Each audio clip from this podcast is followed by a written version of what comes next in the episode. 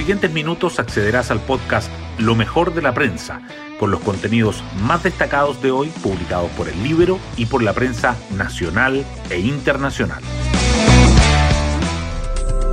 Buenos días, soy Magdalena Olea y hoy miércoles 12 de enero les contamos que a dos meses de terminar su mandato, el presidente Piñera se refirió al significado de la llegada de Gabriel Boric a la moneda. Es momento de pasarle la antorcha a una nueva generación, dijo en entrevista con Mega Noticias. El mandatario ahondó con que representa un cambio a nivel mundial. Hay una nueva generación, más joven, hay mayor participación de las mujeres y creo que Gabriel Boric supo interpretar esa demanda por cambios. Eso sí, se encargó de subrayar que una cosa es ser candidato, donde uno promete y se compromete, y otra cosa es ser presidente, donde hay que cumplir. En otros temas, el jefe de Estado descartó nuevas cuarentenas ante el aumento de casos COVID y dijo que lo peor de la crisis ya pasó. Mientras el presidente electo hizo su primer nombramiento, Matías Mesa lo pendía como su jefe de gabinete y enfrenta su primer roce con la izquierda, quienes no ven posible sacar el proyecto del indulto en enero como el mismo Boric solicitó. Las portadas del día. Las noticias relacionadas con el cambio de gobierno sobresalen en las primeras planas.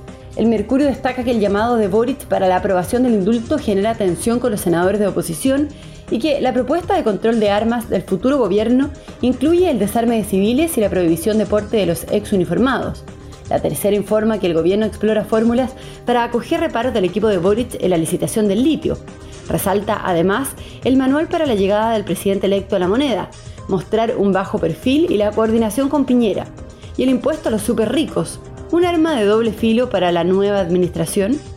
El libro titula que Boric apela al orden citando al líder izquierdista español. Otra información que los diarios llevan en portada son los resultados de la prueba de transición. El Mercurio subraya que persisten las brechas entre los colegios públicos y privados a pesar de los cambios en el proceso de admisión a, las universidades. La tercera muestra que el presidente Piñera recibe a los puntajes nacionales. El Mercurio también remarca la alerta por el avance de Omicron. La nueva variante de COVID-19 abrió un debate sobre pandemia o enfermedad endémica, que la hospitalización por coronavirus en camas de baja complejidad ha aumentado en casi 25% y que más de la mitad de los europeos se habrá contagiado con la cepa en los próximos meses.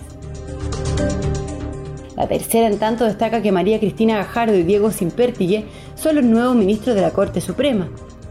Las expectativas del mercado apuntan a una tasa sobre el 6% en marzo para frenar la inflación y que homenajean al Schindler chileno en Bucarest. Salvó a 1.200 judíos polacos y rumanos.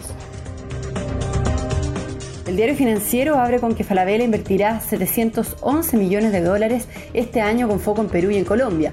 Resalta además que el mercado ajusta las proyecciones y ratifica la posibilidad de una recesión este año y el Libero, por su parte, subraya que las demoras en la convención ponen en riesgo la verdadera participación ciudadana. Hoy destacamos de la prensa. A pesar de cambios, persisten las brechas entre los colegios públicos y privados en la prueba de transición. La Subsecretaría de Educación Superior entregó los resultados del test rendido por más de 235.000 personas. Se evidenció una disminución de brechas entre científicos humanistas y técnicos profesionales, sin embargo, persisten las diferencias entre colegios públicos y privados, mientras que aumentan entre hombres y mujeres. Hubo 180 porcentajes nacionales, 22 menos que el año pasado, y 16 participaron ayer en un desayuno con el presidente Piñera.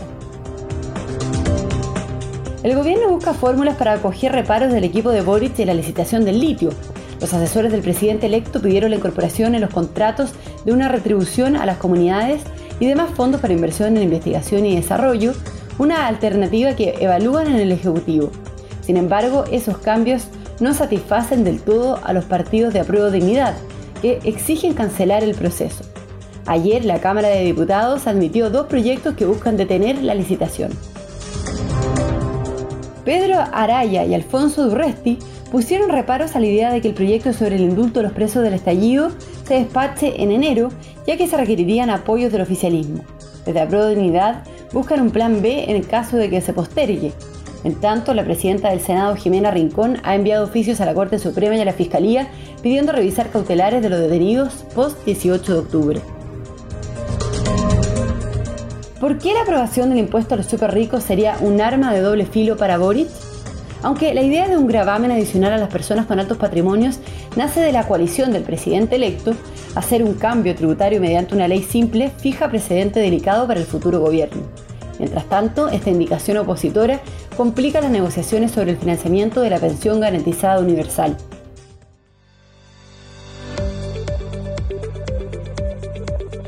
Y nos vamos con el postre del día. Pablo Quintanilla volvió a cortar distancia en el Rally Dakar y quedó 4.41 del austriaco Matías Wolkner, que lidera la clasificación general.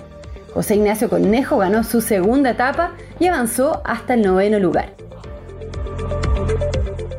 Bueno, yo me despido, espero que tengan un muy buen día miércoles y nos volvemos a encontrar mañana en un nuevo podcast, Lo mejor de la prensa.